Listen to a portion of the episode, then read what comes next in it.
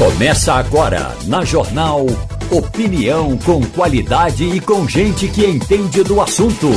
Com Igor Maciel, Romualdo de Souza e os jornalistas do Jornal do Comércio, deixando você bem informado. Passando a Limpo. Começando Passando a Limpo agora aqui na Rádio Jornal. Já temos Maria Luísa Borges entrando aqui no estúdio neste momento. Seja muito bem-vinda. Também Fernando muito Castilho. Obrigado. Bom dia. Também Fernando Castilho. Maria Luísa chegou animada hoje. Chegou aqui, ó. No... É que eu fiz exercício de manhã cedo, isso dá uma ah, energia dá renovada. Energia, é verdade, é. é. verdade, é bom. Aliás, altamente recomendo. Final do dia você tá com a energia baixa, né? É bom. Você começa o dia com uma caminhadinha, uma corridinha se você conseguir correr. Eu tô acima do peso, ainda não cheguei lá, mas eu tenho fé. Eu, Altamente recomendo. Eu é faço bom, isso há 27 bom. anos. Que, qual é a hora que. Eh, Castilho vai caminhar pela, pela orla? Qual é o horário que você vai? Não, eu caminho uma parte pela orla e outra parte por Imbiribaga, porque eu moro perto do aeroporto. Ah, então sim. eu vou para a orla, caminho mais ou menos uma hora. É o meu tempo, eu nunca tenho assim. Eu já fiz. Antigamente eu fazia o percurso maior, hoje eu já faço mais lento faço em uma hora, normalmente. Mas é, isso é pela coisa, manhã. Isso é seis coisa às 5 horas da manhã. 6, 6 horas seis, da manhã. É. Não dá para fazer de 7 não, de 8 porque o sol tá muito quente. Mas eu faço isso já há 27 anos, 5 dias por semana, alguma coisa assim. Romualdo de Souza, faz exercício de manhã? Faz algum exercício, assim, Romualdo? Assim que acordo. Eu tenho um, um moedor de café que é manual. Hum. Aliás, um dos mais importantes do mundo. Então eu levo pelo, eu dou pelo menos 200 bombadas para moer 30 gramas, que é o ideal para começar o, ca, o, café da manhã. 30 gramas dá um café de 300 ml, ou seja, eu fico pelo menos com o músculo esquerdo é, bombadinho, bonitinho. Hum, muito bom, porque eu comprei um moedor de café que é desse jeito do seu também, e aí estava atrapalhando o meu treino, estava atrapalhando minha corrida, porque eu cansava antes de correr e aí preferi trocar por um elétrico, viu, Romualdo? Depois eu vou lhe dar um elétrico se você quiser. Não, você pode me dar esse manual que eu faço um sorteio lá no blog do Café e Conversa. Pronto. Aliás, o programa mais antigo e constante do rádio brasileiro sobre café, que vai completar 15 anos daqui a um mês. Vai debutar. Olha, deixa eu é, começar falando aqui com vocês sobre. Eu queria, na verdade, é, falar exatamente com o Romualdo. Ô Romualdo, o senador Cid Gomes. Isso.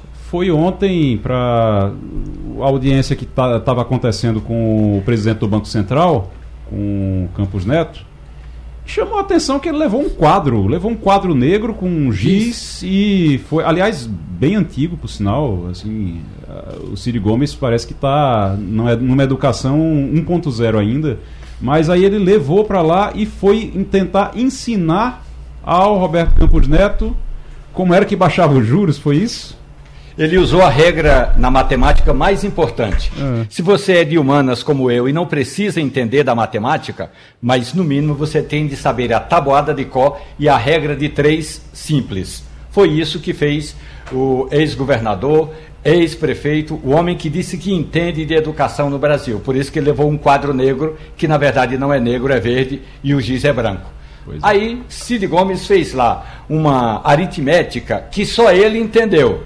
Mas o presidente do Banco Central disse o seguinte: que na economia, baixar juros não é apenas uma questão de equação.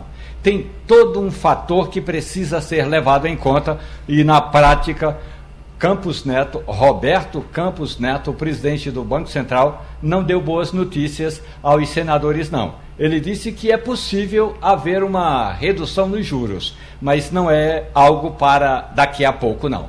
É, existe uma previsão, inclusive, e uma expectativa, Castilho, que é de baixar até o final do ano 1%, é isso?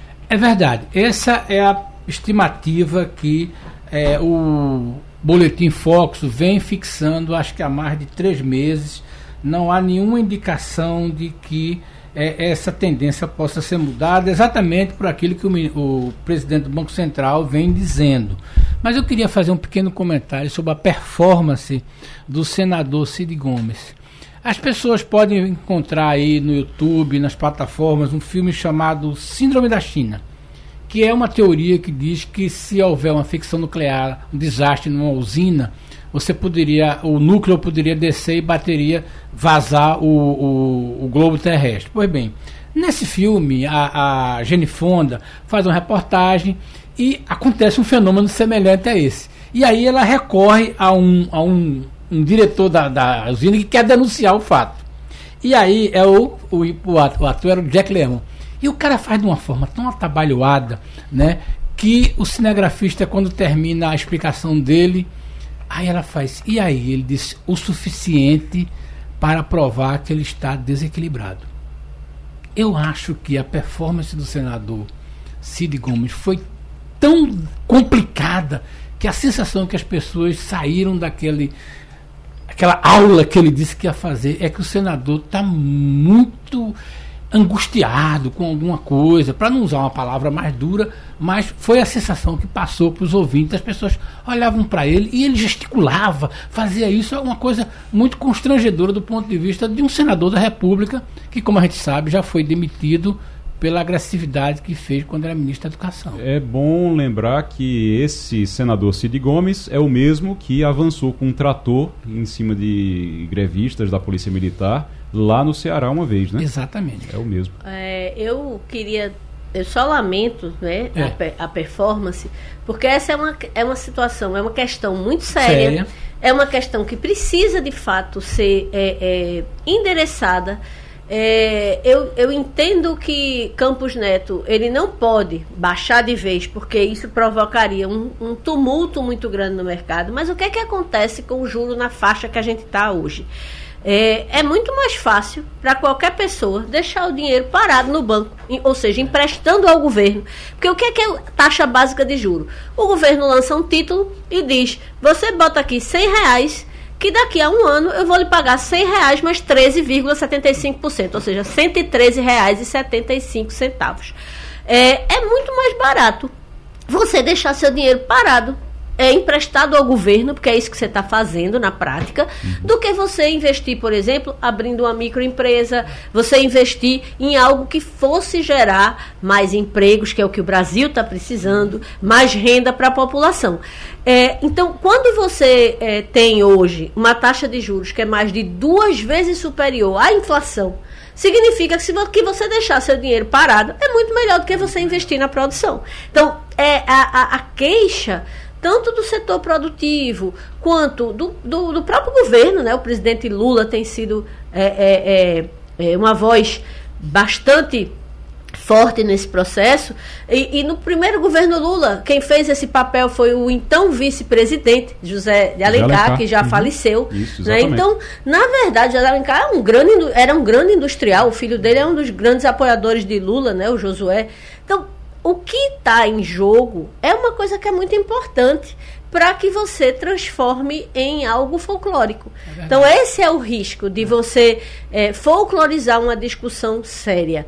É, e lembrando a população, esse dinheiro que o governo empre, é, é, você empresta ao governo, que você pode emprestar ao governo quando você compra um título público, e lembrando, tem títulos que são relativamente baratos, então qualquer pessoa pode ir lá no Tesouro Direto, comprar um título e emprestar a juro de 13,75% ao ano. É, o que é que, que realmente é, é, você tem que lembrar? É que esse dinheiro que a taxa básica está lá de 13,75.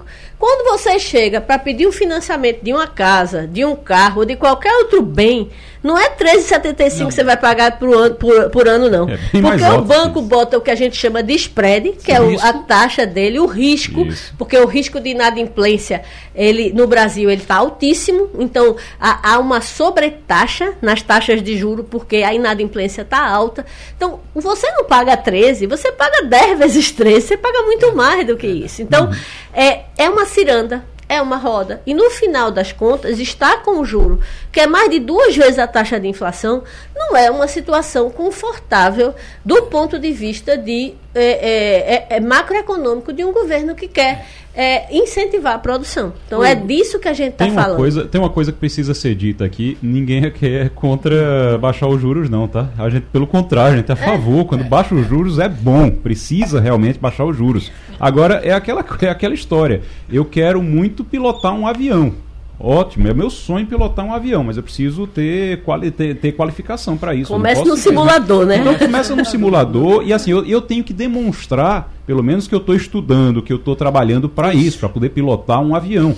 Não é assim. Então o governo precisa chegar é, para o Banco Central e ao invés de ficar reclamando, ou o Cid Gomes fazer performance é, folclórica, que realmente eu acho um absurdo, no, no, no Senado, precisa é o governo começar a dar demonstrações de que, olha, realmente a gente vai cuidar aqui da política fiscal, a gente está... O cenário macroeconômico Ex permite Exato. que essa, essa queda de juro aconteça. É, nem é bom estar com juro alto, mas também não é bom soltar de vez, porque é. aí é estouro da boiada.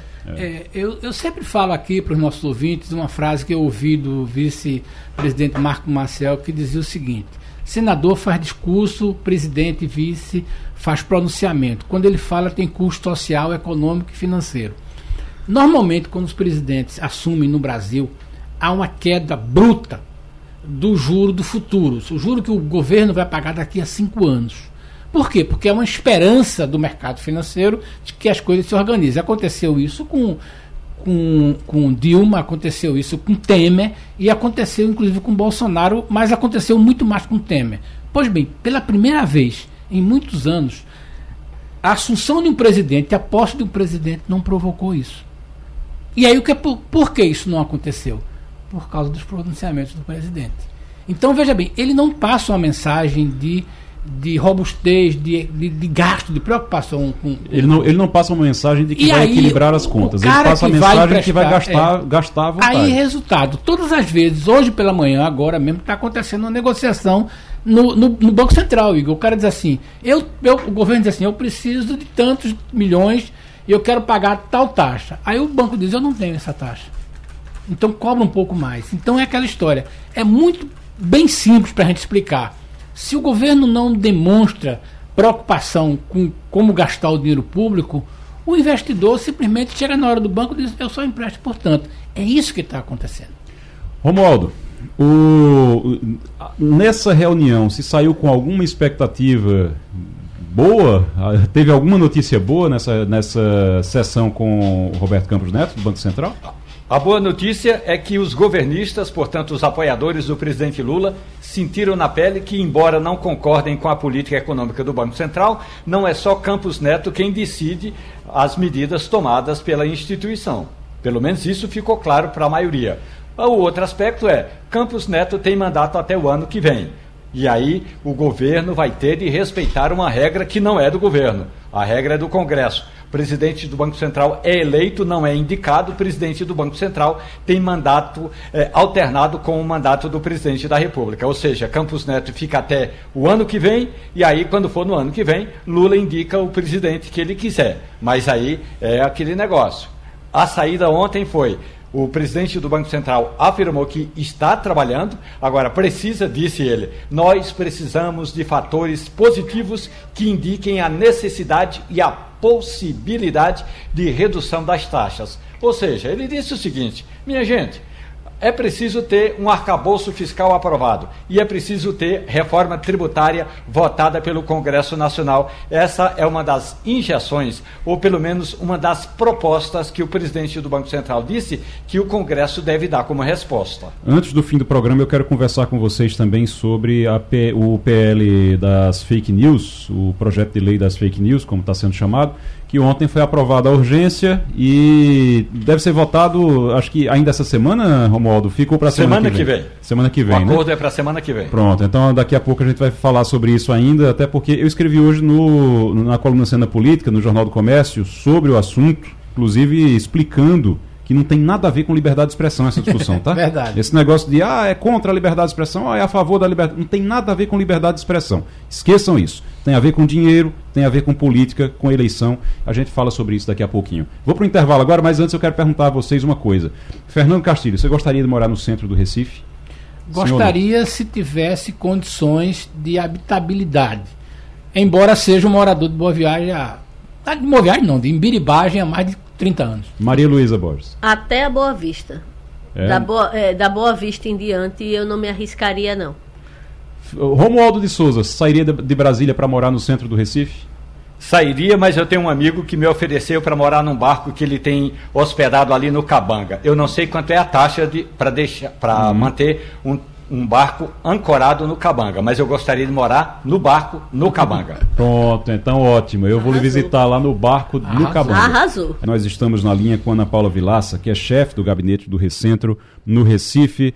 Ana Paula, muito obrigado pela sua participação e muito bom dia. Seja bem-vinda.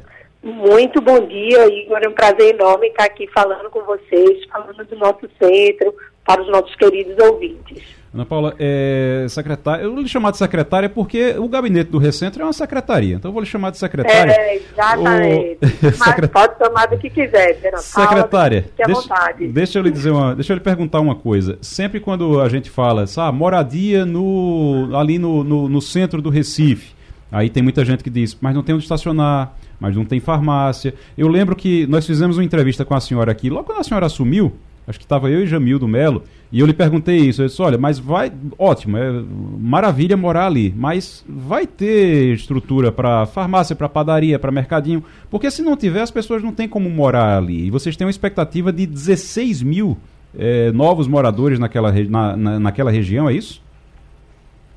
É, o levantamento que foi feito pela Universidade Federal apontou a esse quantitativo e o que a gente entende é que o movimento cíclico, né, na medida que é instalado, vai atraindo esse tipo de serviço. A gente tem recentemente uma farmácia no bairro do Recife, por exemplo, que não tinha uma farmácia sequer no bairro. Ali no entorno do Cais Aurora, com a chegada daqueles edifícios, já tem mercadinho, já tem supermercado surgindo.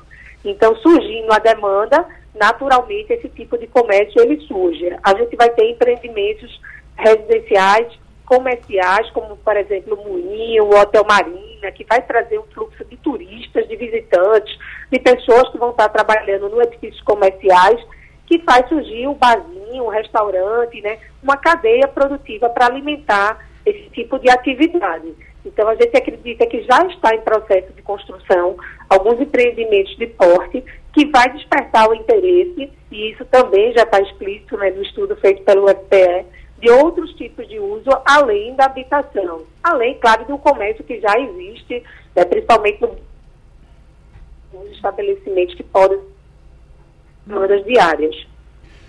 É, a gente está com a bancada aqui com Romualdo de Souza, Maria Luísa Borges, Fernando Castilho. Vamos começar por Romualdo lá em Brasília. Romualdo de Souza. Ana Paula, muito bom dia para a senhora. Olhe, eu vou falar do que está acontecendo no centro da capital federal, Brasília, uma cidade de apenas 63 anos. No centro de Brasília tem uma região chamada Setor Comercial Sul. Durante o dia é um movimento danado. À noite não passa uma viva alma. Aí o governo resolveu fazer o seguinte: vamos reagregar esse setor, vamos valorizar o setor comercial sul. Aí agora tem escola, tem igreja, tem padaria, só ainda não tem cafeteria porque eu não tenho dinheiro para investir nessa área. A senhora acredita que essa realocação, levando gente para o centro do Recife, o comércio vai ou é melhor levar primeiro o comércio, depois as pessoas? É, é um planejamento urbano diferente, né? Brasília ele seguiu a linha modernista de ser setorizada, a área de moradia, a área de comércio, a área de serviços, a área administrativa, que não é o caso do nosso centro, né? O nosso centro já nasceu com essa diversidade de usos, né? Tanto é que originalmente os sobrados, o térreo era de comércio, os andares de cima de moradia. Então eu acho que a gente precisa resgatar essa vocação do centro de você morar numa região privilegiada em termos de infraestrutura, de acessibilidade, de transporte público, próximo a polos de trabalho, como Porto Digital, órgãos públicos, o próprio comércio, né? então você ter um comerciário e morar próximo. Então a gente já tem esse estoque imobiliário que está ocioso e que a gente pode incentivar sim, através do retorno FIT, uma moradia para diferentes classes de renda. Né? Então a gente pode investir no nosso centro, prédios de alto luxo, como já estão acontecendo nas bordas, mas olhar, tem uma atenção especial para o patrimônio, né? para aqueles edifícios que são patrimônio histórico, como ocupar esses edifícios com habitação, né? Qual é o desafio de ocupar esse edifício com habitação? A gente teve um, uma interrupção, acho que no contato. Acho que travou aí a. a vamos, vamos tentar novamente o contato com Ana Paula Vilaça. A gente está conversando com a chefe de gabinete do Recentro, do Recife, Ana Paula Vilaça, que falando aqui sobre essa. Eh, sobre a, a ida das pessoas para o para morarem no centro, como é que isso funciona. Ah, uma das discussões que a gente sempre teve aqui, ela tá, tá de volta? Secretária? De volta. Ah, pronto, vamos lá.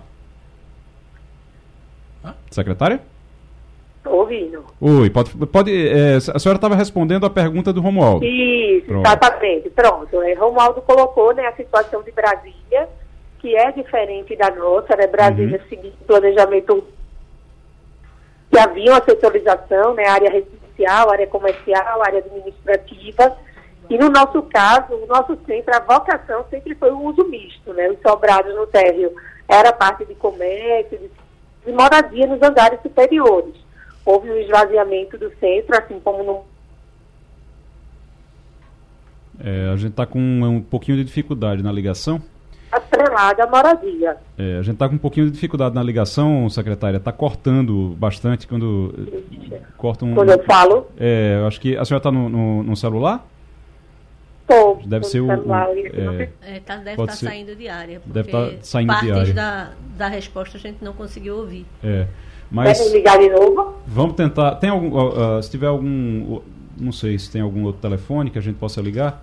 Mas vamos tentar, vamos tentar continuar vamos aqui. Tentar continuar, vamos lá. Né? Fernando Castilho. Secretária, bom dia. É uma questão que a gente debate isso. Eu, eu sou usuário do centro, eu ando pelo centro, eu, eu naturalmente convivo com o centro, até porque me criei no centro, no bairro de São José.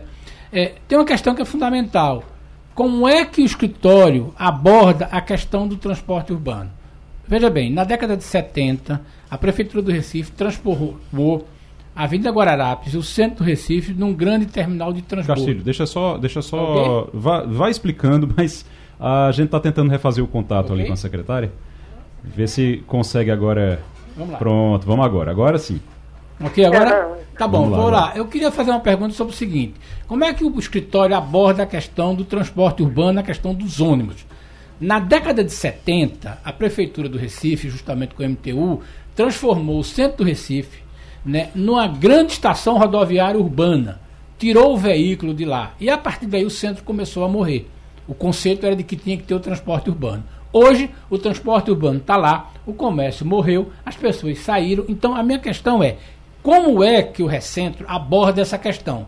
Porque se for para fazer o que está fazendo e manter a quantidade de ônibus e a quantidade de paradas de ônibus que tem ali e, a, e o veto ao, ao, ao, ao veículo é, usuário, não vai acontecer muita coisa.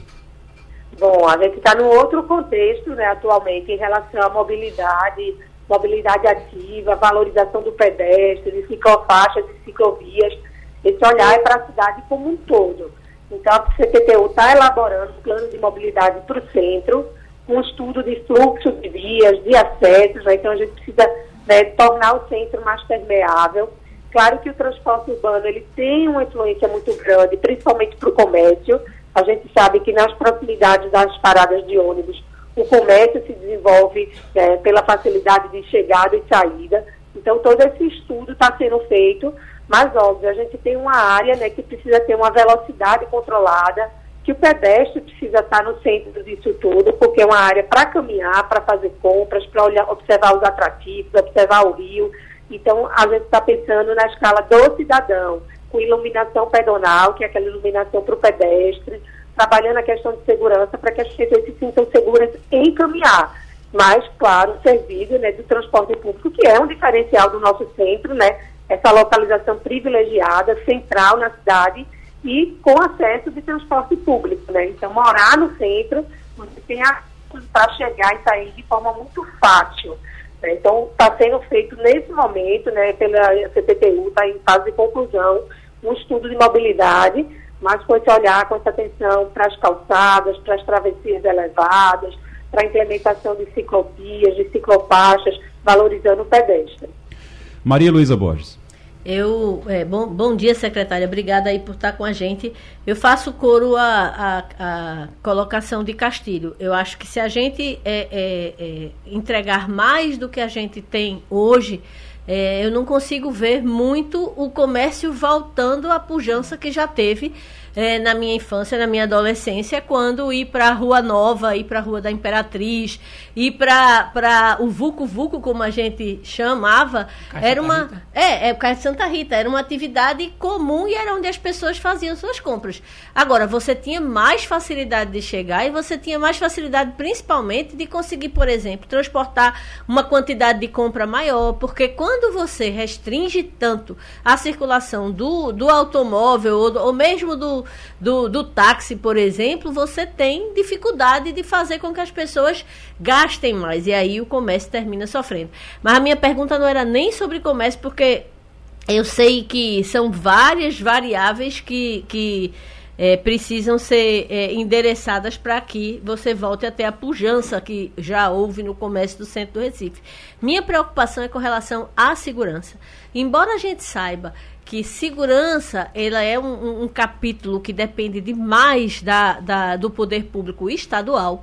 É, que tipo de ações a prefeitura está fazendo ou, ou pretende implementar até o final da gestão, já que a gente já está na segunda metade da gestão, para reforçar a segurança do centro. Porque sem segurança não vai ter comércio, sem segurança as pessoas se, é, é, correm, ficam com medo. E a gente teve episódios não só de furto, porque furto é uma coisa que quem vai para o centro vai preparado, né? Deixa celular ou, ou, ou esconde tudo dentro da, da, da roupa para tentar não ser alvo. Mas a gente já teve episódios até de assassinato, né, de latrocínio no centro da cidade de, de um casal, é, de um, de um turista. Né? Então, tudo isso é, é, é um, um complicador a mais nessa cruzada para tentar fazer o centro voltar à vida, é, não só é, é, comercial, mas também a vida é, é, é, de moradia, né? As pessoas terem coragem de morar no centro, de se deslocar pelo centro, porque não é realmente uma, uma atividade que a pessoa vá tranquila. Sem dúvida, Maria Luísa, isso é uma questão fundamental. Então, todas as nossas escutas, diálogos com os diferentes atores, a questão da insegurança, ela sempre aparece em primeiro lugar e nós fizemos, desde o ano passado, um comitê de segurança, com representantes da Guarda Municipal, da Polícia Militar e da Polícia Civil. Lembrando, como você bem falou, que isso é uma questão mais relacionada ao Estado. Só que dentro desse comitê, nós pactuamos ações de curto, médio e longo prazo, como, por exemplo, o alerta celular, a Operação Centro Seguro, que é incentivar as pessoas a fazerem os boletins de ocorrência, porque a polícia só age quando ela tem o dado, a informação. O Pacto para, pela Vida, por exemplo, ele só trata dos homicídios. Então a gente precisa registrar esses furtos, esses assaltos, para que a polícia tenha um banco de dados e possa agir. Então a gente fez uma campanha com os lojistas chamada Centro Seguro. Colocamos alerta celular no Parque de São Pedro, no Mercado de São José. A CBL fez doação de 12 bicicletas para o 16º Batalhão. Nós fizemos uma reforma no 16º Batalhão e pactuamos também com lojistas, né, compartilhamento de câmera de vídeo monitoramento. Então, essas ações estão em curso. Está no desafio do EITA Recife, que é o desafio de inovação aberta, para que as pessoas, né, startups, empresas, proponham soluções ligadas à tecnologia para enfrentar essa questão. Então, a Prefeitura vem fazendo a sua parte, a Guarda Municipal tem um efetivo exclusivo para o centro de, do Recife, que vai ampliar durante esse ano, né? Tem dois focos, que é a Honra de Boa Viagem e o centro do Recife, que são as principais áreas turísticas. Então, a gente vem trabalhando fortemente nessa questão de segurança. Existe um grupo de WhatsApp com os lojistas, então a gente sabe em tempo real qualquer tipo de ocorrência e de imediato a polícia, a guarda age então, os resultados demoram a aparecer, mas já estão aparecendo né, a partir desse comitê, de que de forma inédita, já ocorre no Recentro, essa reunião desses diferentes atores e a sensibilização deles, né, quanto à importância de estar né, de forma permanente, dar visibilidade para que as pessoas tenham a sensação de segurança, né? Isso é o principal, as pessoas precisam se sentir seguras no centro, além até de eventos que a gente realiza, como o Viva Guararapes, que trouxe de volta as pessoas para o centro, que tinham no imaginário que o centro não era um lugar seguro e por isso deixaram de frequentar. Então, o Viva Guararapes completou um ano sem nenhum tipo de ocorrência e as pessoas aos poucos vão voltando a frequentar o nosso centro histórico. Secretária, a senhora percebeu que todo mundo tem interesse no centro da cidade, no centro do Recife, está todo mundo querendo morar lá. Agora tem todas essas questões que precisam ser resolvidas. Mas, mais uma vez, deixa eu parabenizar é, pelo trabalho, porque essa pesquisa da UFPE mostra que tem interesse sim, também, é isso que a gente estava percebendo aqui. Tem interesse, 16 mil pessoas é, a previsão de, de, novas 16 mil pessoas indo morar lá e agora a gente é, aguardar toda essa estrutura, essa infraestrutura para que essas pessoas possam realmente morar e gostar de morar no centro do Recife. Quero agradecer, secretária. Eu que agradeço a oportunidade, né? Sem dúvida o centro é o bairro de coração de todo o Recife, né?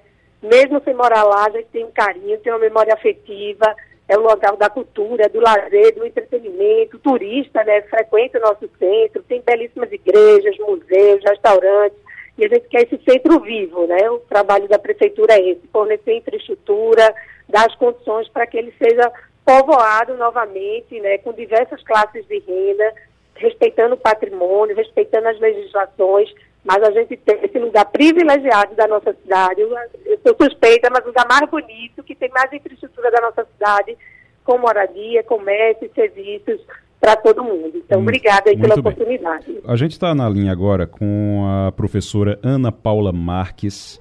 Ela tá no, ela é de Portugal, ela tá na, ela é professora na Universidade do Minho, é pesquisadora na Universidade do Minho, em Portugal e ela está aqui participando do curso internacional Estado, Economia e Trabalho em Saúde, está acontecendo na Fiocruz, na Fundação Oswaldo Cruz. Está conosco agora. Professora, seja muito bem-vinda ao Passando a Limpo aqui na Rádio Jornal, tudo bem? Bom dia, muito obrigada. A, a senhora tem um trabalho, eu estava observando aqui, a senhora tem um trabalho na área de, na área de, de, numa pesquisa na área de saúde do trabalhador. E eu sei que a senhora está aqui falando sobre uh, como é em Portugal e a senhora tem algum uhum. conhecimento também sobre como é que funciona aqui no Brasil. O que é que a senhora percebe de similaridade e de diferenças aqui eh, nesse tema? A principal diferença em Portugal face ao Brasil é que nós temos tido um sistema nacional de saúde público que é o vosso SUS, com uma uh, força muito grande e uma regulação nestes 30 anos de existência. Ele foi legislado em 79 e em 2019, mesmo antes da pandemia, foi alvo de uma uh, renovação e em relação uh, ao Brasil, de facto, nós temos uma carreira no setor dos trabalhadores do setor da saúde bem regulada, bem uh, estabilizada e com uma forte vinculação à prestação dos cuidados de saúde. Todavia, e é aqui o ponto que eu acho que, que difere na análise que eu faço perante o setor do setor da saúde em, no Brasil, é que também em Portugal, durante a pandemia, que foi fundamental a atuação do Sistema Nacional da Saúde, público, completamente público, na verdade, perante o contexto da pandemia, a entrada do setor privado, que já estava sendo visível, intensificou-se. Então, neste momento, Portugal está a ter uma proximidade daquilo que nós chamamos um, um padrão distorcido de concorrência entre o privado e o público, por força de uma intensificação, quer da precarização do trabalhador, quer também da dificuldade de dar conta, por número de médicos, de profissionais, de toda a demanda dos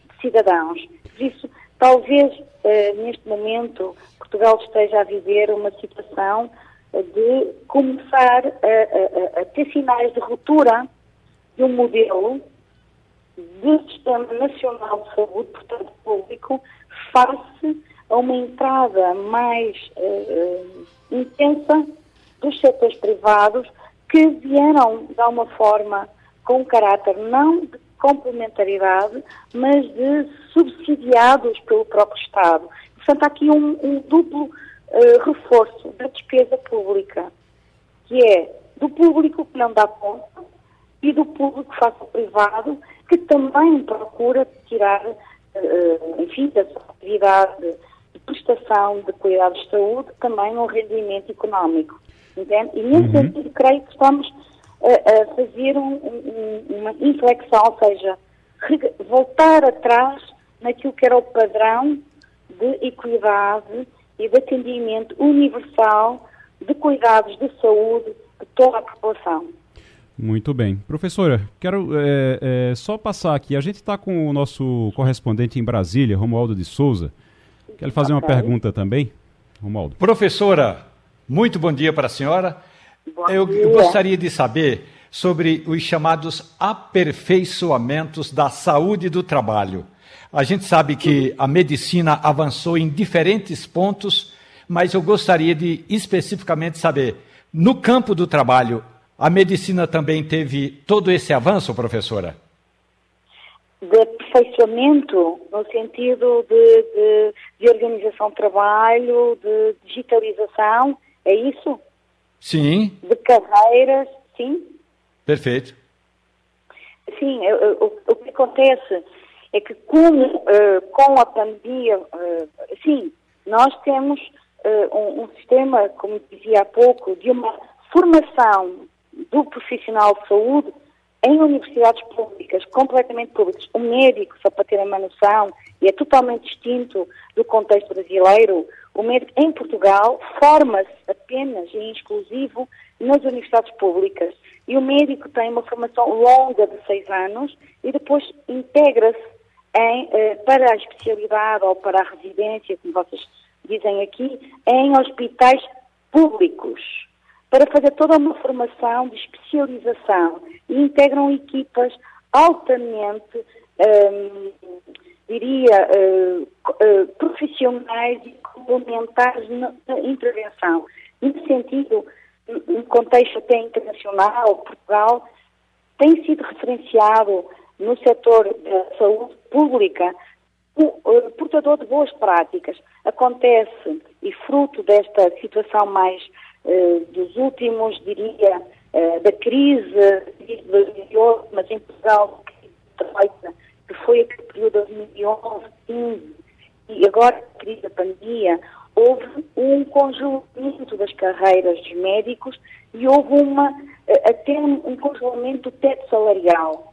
E isso fez com que, neste momento, em Portugal, em concreto, haja aqui uma mudança preocupante.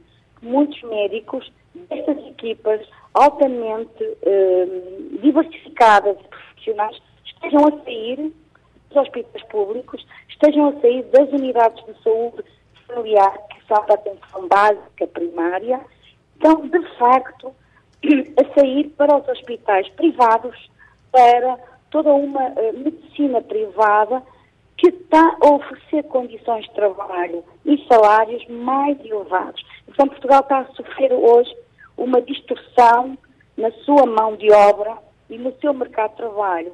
E há sinais inquietantes que com isto a qualidade também da prestação do, do, dos serviços de saúde, dos hospitais, uh, da saúde familiar, esteja a ser posta em causa porque há distribuições de equipas completas.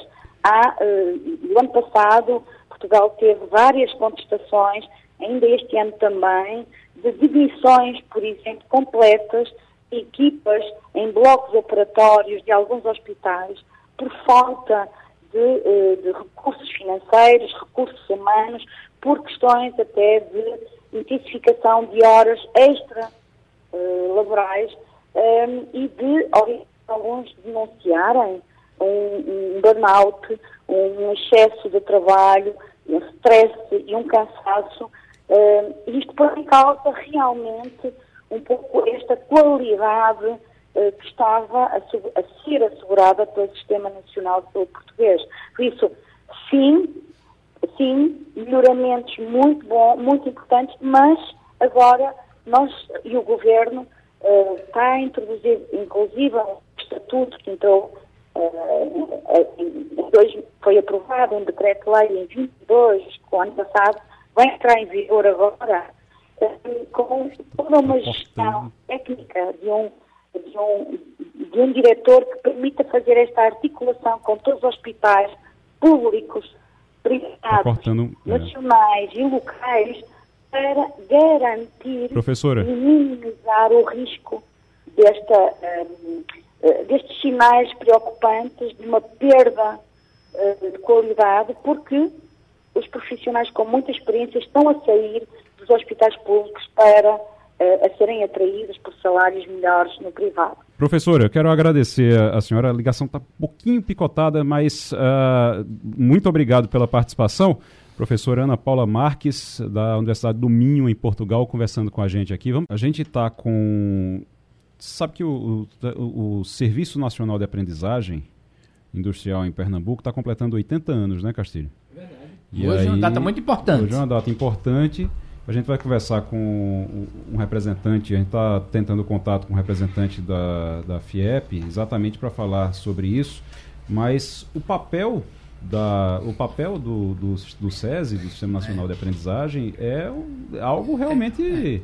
É, é, é, importante que, veja bem, em 80 anos, o SESI é talvez a instituição que mais pode revelar né, como a indústria brasileira se operou, como a indústria pernambucana operou e como o SESI foi se adaptando. Uhum. Quando o SESI foi criado, ele formou muita gente para o parque de metal mecânico, Maria, da indústria agroindústria açucareira.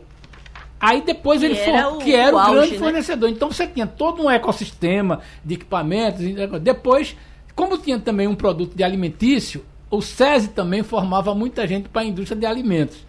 E também tem uma coisa que pouca gente sabe: o SESI, Maria, treinava muita gente para a indústria gráfica. Como o Pernambuco era um polo distribuidor, Igor, de, de, de impressos, né? Você tinha grandes, grandes empresas que produziam de rótulos uhum. a, a tampinhas. Então, tinha escolas do SESI que faziam isso. Agora, o SESI está cuidando de fazer formar técnicos para a JIP goiana. Formar gente que trabalha na área de TI. Então, é uma escola bem interessante. O depoimento do, do, do a história do SESI e como o governo, importantes governadores, estiveram ligados. Cid Sampaio foi um dos grandes incentivadores do SESI, trabalhou para isso.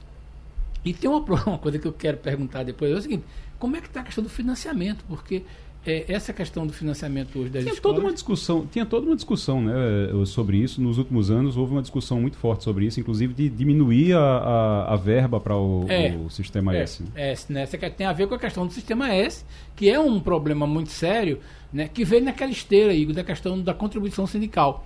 A gente está num debate agora muito sério para saber se volta ou não a, o desconto da contribuição sindical não sindicalizado, mas aquilo ali, quando a gente observa, quem perdeu muito dinheiro foram os sistemas S e a, as próprias confederações que mais perderam. A gente acha que o imposto sindical foi uma perda somente para os sindicatos. Não, aquele foi o setor industrial, o setor empresarial, perdeu bilhões e muitas entidades como as FIEPs e as confederações tiveram dificuldade de seu financiamento. Mas o SESI continuou, o Sistema S continuou. Já está na linha conosco, então, o Ricardo Essinger, que é presidente da FIEP, do Conselho Regional do Senai, Pernambuco. 80 anos do Serviço Nacional de Aprendizagem Industrial em Pernambuco. Presidente, seja muito bem-vindo ao Passando a Limpo. Bom dia. Bom dia, Igor. Nós aqui agradecemos e, uh, e estamos muito felizes por tentar no seu programa. O presidente, o, o que é que o senhor hoje o, o Sistema Nacional de Aprendizagem Industrial eh, em Pernambuco nesses 80 anos, qual é o balanço que o senhor faz desses 80 anos? Qual é o principal impacto na economia que o senhor pode apontar hoje do Senai? Bom, o Senai, o Serviço Nacional de Aprendizagem Industrial, foi criado exatamente uh, para preparar a mão de obra qualificada para a indústria, para que possa a indústria ter um bom desempenho. É evidente que ao longo desses 80 anos o Senai vem se adaptando. Inclusive, nos últimos anos, nós não só damos assistência ao operário, ao nosso colaborador, como também nós damos assistência às empresas. E temos uma área de desenvolvimento tecnológico. De forma que o Senai, evidente, hoje é uma, uma, uma ferramenta para a indústria imprescindível para o desenvolvimento do nosso parque industrial. Maria Luísa Borges. Muito bom dia, doutor, doutor Ricardo. A gente tem acompanhado, Castilho, um pouco antes da sua fala, é, é, é, falou da, de como o SES evoluiu para tentar atender a evolução de uma indústria é, que há 80 anos, quando ele começou, tinha como a sua principal matriz o setor sucroalcooleiro e que hoje você tem é, demandas é, várias tecnológicas, a questão de ter uma montadora no estado. É, como é que o SESI está se preparando para esses novos desafios? Porque o, o parque tecnológico, o, o, parque tecnológico, e aí eu falo de Porto Digital no Recife, eu falo de fábrica é, é, é, digital também em Caruaru, a gente sabe que ele está se ampliando e que é a grande aposta do futuro. Como é que o, o, o SESI está preparado, está se preparando e o que é que o SESI está é, propondo a fazer nos próximos anos para estar tá, é, é, é, ali do lado desse, desse cenário pujante de tecnologia do Estado?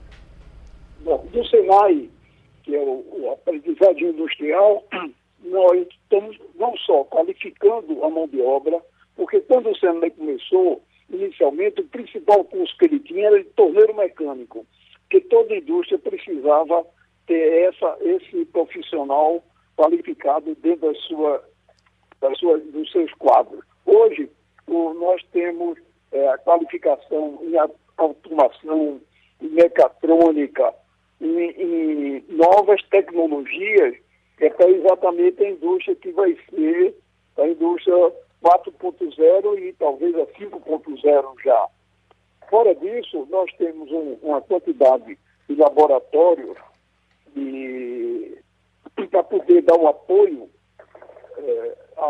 as indústrias na parte de análise, de testes, na área de meio ambiente, nós temos uma área de tecnologia é, em meio ambiente, nós temos uma área de tecnologia em alimentos, onde nós podemos fazer uma melhoria dos processos industriais dos nossos empresários pernambucanos. E agora nós estamos lançando hoje, já foi lançado, vai ser assinado a, a, presidência do Conselho do Hub Tecnológico de Suap, que é um equipamento de suma importância para o futuro da indústria de Pernambuco. E também é tecnológico para o que você vai desenvolver tecnologia para melhorar a qualidade, a produção, a rentabilidade dos produtos agrícolas produzidos no Vale de São Francisco não só lá, mas também nós vamos expandir para onde nós tivermos área agrícola. Hoje, eh, esse RAB já está em contato com Goiás, com Mato Grosso, ou seja, não só mas nós trabalhamos também para o Brasil como um todo, feito os outros senais em tecnologia especializada. Nós temos 25 institutos senais de tecnologia espalhados pelo Brasil, aonde eles são conectados para cada um uma especialidade para poder desenvolver melhor a indústria.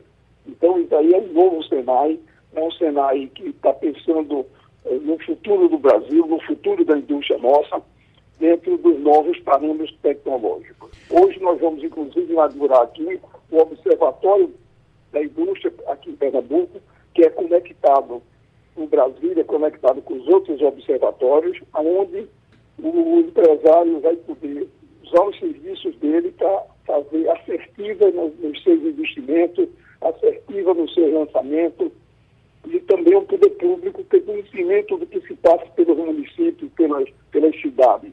Nós temos um banco, todos os bancos de dados oficiais que existem no país estão conectados nesse observatório. Ricardo Essinger.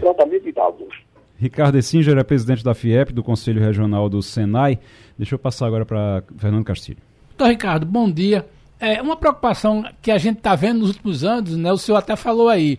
Em vez de a gente formar trabalhador, o Senai está sendo demandado pelo empregador. É, qual é a principal demanda hoje dos, do, que, te, que chega ao Senai do empregador. E eu queria que o senhor falasse um pouco da questão do financiamento. Como é que está a questão de receita do Sistema S para é, essa formação? Castilho, um prazer enorme falar com você.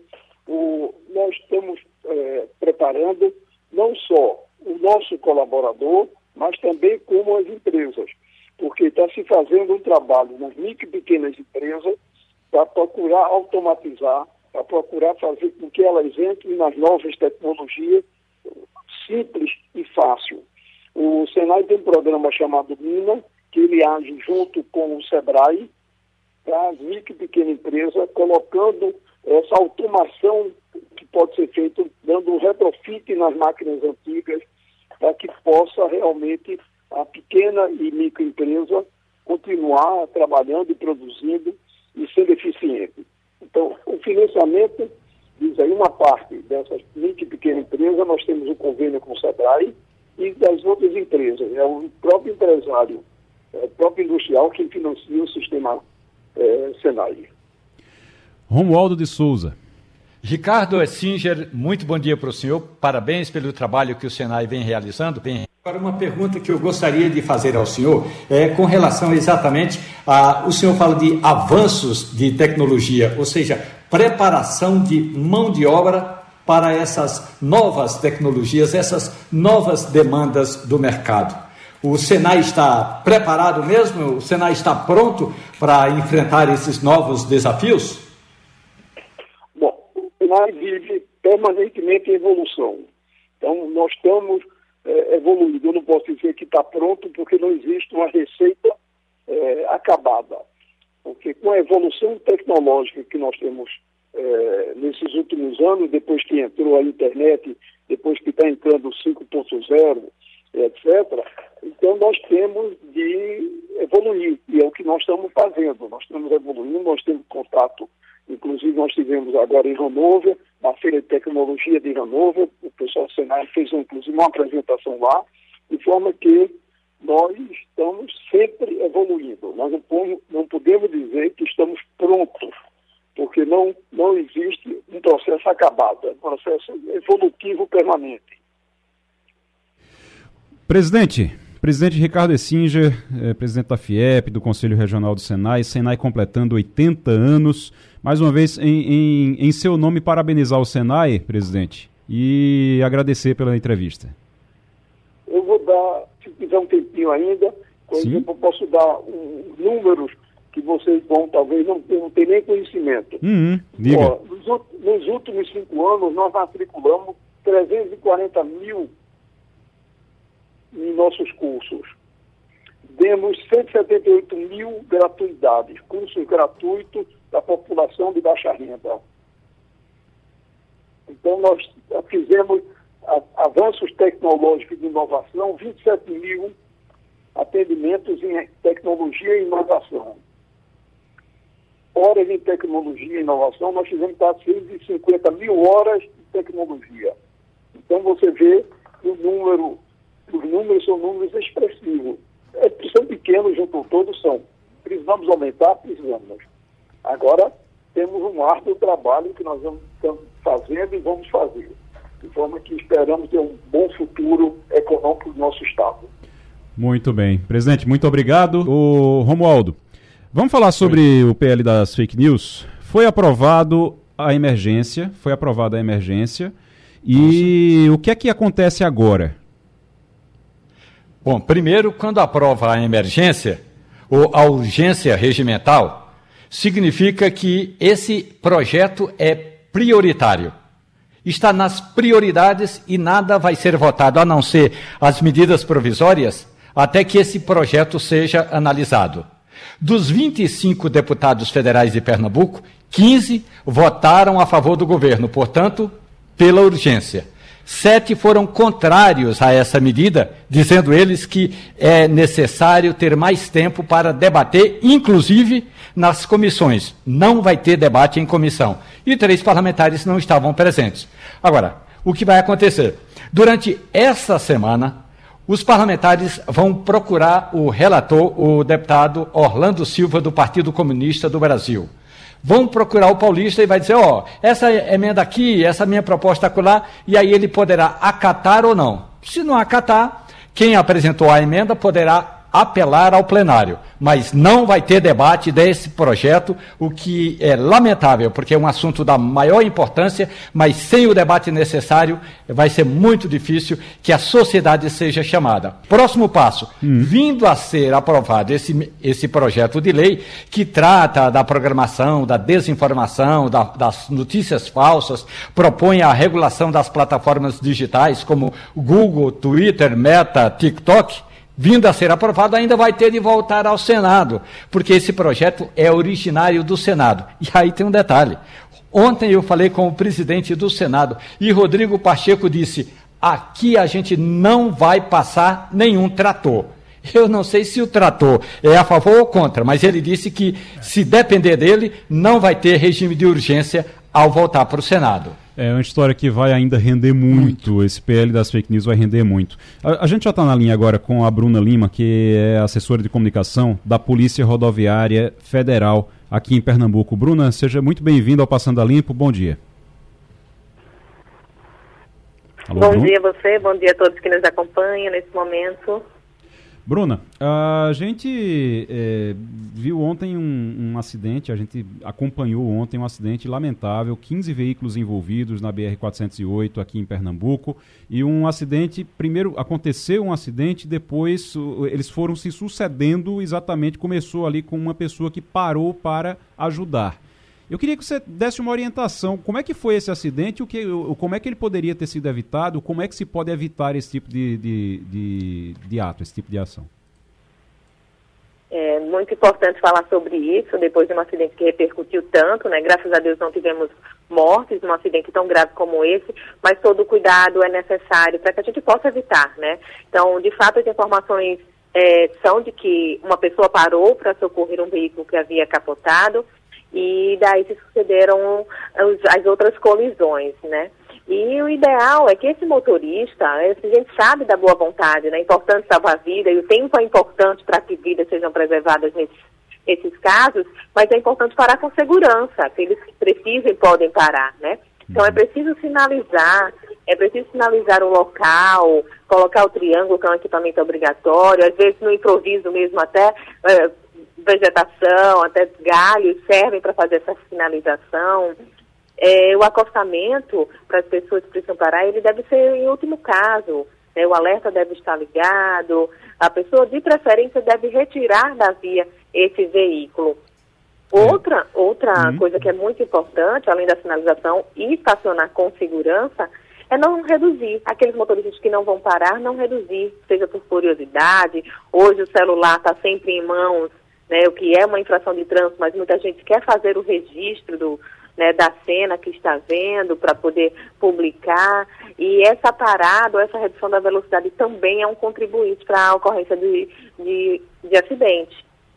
E é. claro, aqueles que vão desembarcar, eu estava assistindo alguns vídeos né, de ontem para hoje, e eu via que pessoas envolvidas ali naquela colisão, ao descerem do veículo, elas já desciam com o celular da mão e iam fazer imagens daquele cenário. Uhum. Então, é um perigo, elas permaneciam no cenário, como a gente chama de zona quente, né, e, e, e a gente viu que naquele cenário estava bem vulnerável e outros veículos vieram e acabaram o engavetamento novamente, enfim. Então, essas pessoas têm que desembarcar e procurar um lugar seguro, e não ficar entre os veículos, ficar na via aguardando socorro. É, quem viu a, as imagens da, após as colisões realmente são é, é algo que impressiona, que assusta. Foram é, 15 veículos, seis pegaram fogo e pelo menos seis desses 15 veículos seriam caminhões. Até porque caminhão é mais difícil de você frear. Você vem ali numa certa velocidade e de repente você precisa frear e não consegue. Deixa eu passar para Fernando Castilho. Castilho tem pergunta. Bruna, um, a gente, Bruna, a gente fica. É, tem um dado que é muito preocupante. A senhora não tem ideia da quantidade de vídeos que, que nos foram oferecidos minutos depois desse incidente. As pessoas parecem que hoje estão é, perdendo a capacidade de solidariedade em função de uma boa imagem.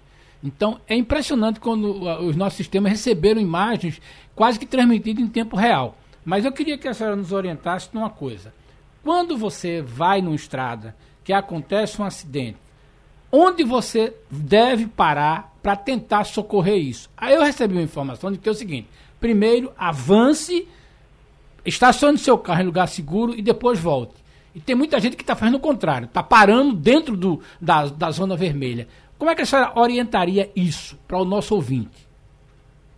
É, a sua orientação é bem pertinente. O ideal é que esse motorista, ele está de preferência é, mais distante do local do acidente, né, à frente, à frente do local do acidente, ele volte para o cenário, sinalize, né, para trás, ele retorna um pouco o percurso, procura uma distância que ele acredite que seja suficiente para o motorista observar essa sinalização, seja o triângulo, seja uma vegetação, é, ele se imagine ali vendo aquela sinalização e dando tempo dessa frenagem, de frear, de ter uma reação que ele não, que o motorista não, não chegue nessa velocidade tão alta até o cenário do acidente. Que foi o que aconteceu ontem, como você bem falou, com os caminhões, eles têm maior dificuldades na frenagem. O tempo de reação do, do veículo ele é mais demorado. Então, se é uma via que tem muito veículo de carga, essa sinalização deve estar o mais distante possível do local do acidente, para que de fato dê tempo do motorista acionar os freios e que ele passe ou, ou pare pelo local com a velocidade. velocidade. Alô, Bruna? Bruna? É, acho que a gente perdeu sim. o contato. Ah, voltou agora. Bruna, você, você nos escuta? Escuto sim. Pronto, vamos lá, continua. É, acho... Então, então como, eu, então, como eu estava explicando, então esse motorista ele deve voltar para o cenário, observar o tipo de veículo que circula, essa sinalização deve ficar o mais distante possível do, da cena do acidente, para que dê tempo do motorista acionar os freios e reduzir essa velocidade de modo que não coloque a segurança dos acidentados ou das pessoas que estão socorrendo ali em risco. O, a gente está conversando com a Bruna Lima, que é assessora de comunicação da Polícia Rodoviária Federal, sobre esse acidente que aconteceu ontem em São Lourenço da Mata, ali na BR-408, envolvendo 15 veículos, seis seriam caminhões e seis pegaram fogo, inclusive. Romualdo de Souza. Bruna Lima, bom dia para a senhora. Tem dois aspectos que eu gostaria de tratar é, com a senhora como agente da Polícia Rodoviária Federal. O, o primeiro deles é o seguinte: é, é comum nas BRs brasileiras e vou lhe confessar, especificamente em Pernambuco eu tenho visto muito isso, qualquer motivo a pessoa sai dirigindo com pisca de alerta ligado, o que não deve ocorrer. Porque quando houver de fato a necessidade de ligar o pisca de alerta, o carro tem de, de estar parado. A outra é uma orientação, é um apelo é, é, é, impossível o que ocorre, não apenas em Pernambuco, mas em todo o Brasil. As pessoas querem ser cinegrafistas de todos os acontecimentos e elas não são cinegrafistas porque elas são motoristas. Eu não sei especificamente o que ocorreu aí na BR-408, os, fato, os fatores todos, mas em qualquer acidente que a gente vê, imediatamente as pessoas sacam um telefone celular, reduzem a velocidade, mesmo que estejam no, no, sentido contrário do fluxo, para ter a imagem e que se dane quem vem atrás, e em geral ocorrem esses engavetamentos. Aqui em Brasília, Bruna Lima, tem uma ponte chamada Ponte JK, três faixas em cada sentido. Hoje pela manhã, no sentido centro-bairro, uh, portanto, menos movimento, ocorreu uma pequena colisão de uma ambulância com um veículo. No sentido de muito fluxo, muita gente reduziu a velocidade para tirar foto, porque nem era para socorrer ninguém, era só para tirar foto. E aí, no sentido contrário, no trânsito intenso, quatro carros eh, acabaram colidindo. Ou seja, a gente tem que parar com essa história de primeiro andar com pisca de alerta ligado e depois parar de ser cinegrafista. Exatamente, bem lembrado. Realmente, a partir do momento que você liga o pisca-alerta por qualquer motivo, acaba banalizando o uso dessa sinalização. Então, na verdade, quando você precisar de fato fazer esse acionamento, é, é, é como você bem disse, vai. Quando que a gente vai entender que de fato é uma necessidade, ou não é um simples acionamento porque você está querendo alertar alguém, ou está querendo sinalizar com outro veículo, e essa não é a forma de se fazer. E com relação à cinegrafista, de fato, não dá para ser motorista e cinegrafista. Essas duas funções, elas não combinam e é proibido pelo Código de Trânsito Brasileiro. De fato, nós vimos muitas pessoas, seja no cenário do acidente, sejam passando em sentido oposto, fazendo essas imagens e isso, essas pessoas precisam se conscientizar que essa conduta né, de fazer esse registro, toda qualquer ocorrência que vem nas rodovias, ela, ela é uma conduta gravíssima que pode causar acidentes, como você bem citou aí na ponte JK. Isso é um fato, acontece. As pessoas precisam sim é, dirigir com segurança, continuar na velocidade, reduzir a velocidade, se atentar aos veículos que vêm atrás e que seguem o percurso e quando, se for necessário, parar em segurança, como a gente já falou, e acionar, sim, um serviço de emergência como a PRF, o SAMU, o Corpo de Bombeiros. Ô, Bruna, é, lembre pra gente, então, o número do, da PRF, um, é, 191, né? O número de emergência da PRF é 191, é um número 24 horas. Então, o motorista só precisando, seja em caso de acidente, seja de, de um apoio, de um auxílio num, num defeito mecânico, uh, qual, seja na, na, denúncia de um crime em rodovia, o número 91 ele está à disposição para todos 24 horas. Agora me dê outro número também que é importante. Quem diminui a velocidade para fazer vídeo, para o carro ali no acostamento para fazer foto de acidente é, de maneira irregular, está passível de que tipo de punição? Qual é o valor da multa?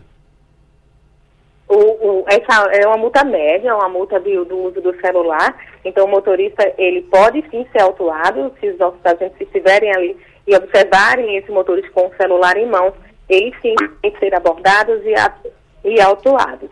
E, no caso, se parar o carro também em local irregular?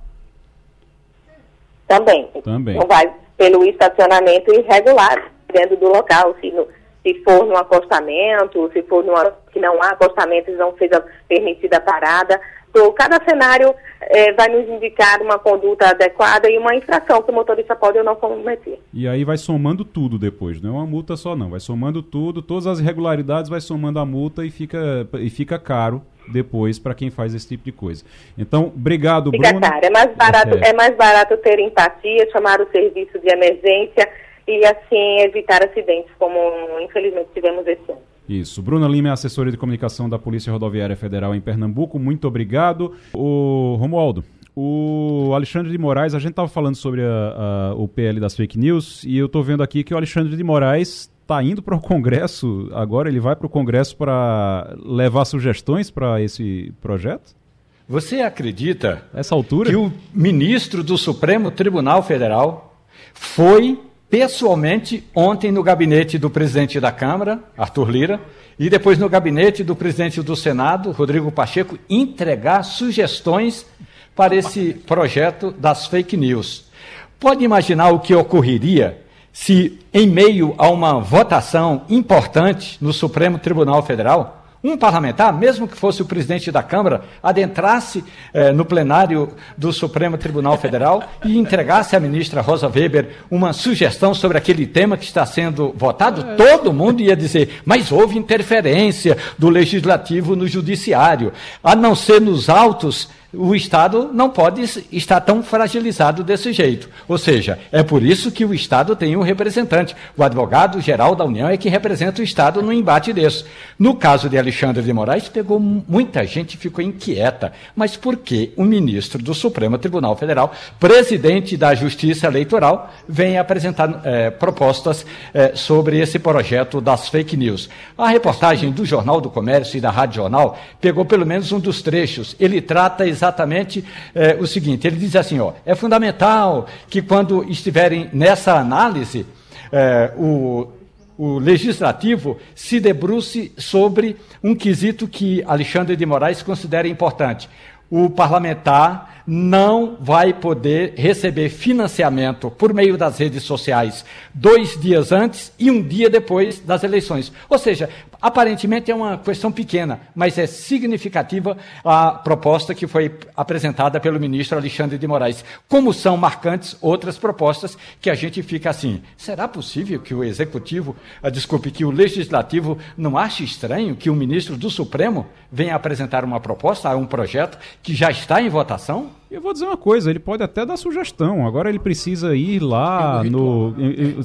É praticamente um parlamentar que está indo é, lá. É, aquela história. Eu acho que certamente se demorasse um pouco, ele entraria no plenário e pedia a palavra para falar. O que eu acho que o que Romualdo fala aí. É Daqui a pouco ele vai querer votar também. É, né? O, o que o Romualdo fala é muito interessante. Podia fazer tudo isso, Igor, mandando um documento discretamente avisava para o presidente da Câmara do Senado, ele seria recebido, seria levado agora. Na medida que quando ele aparece lá, acontece esse tipo de comportamento. E acho que o exemplo de Romualdo é muito feliz. Imagina o, um deputado chegando lá no STS. Data Vênia.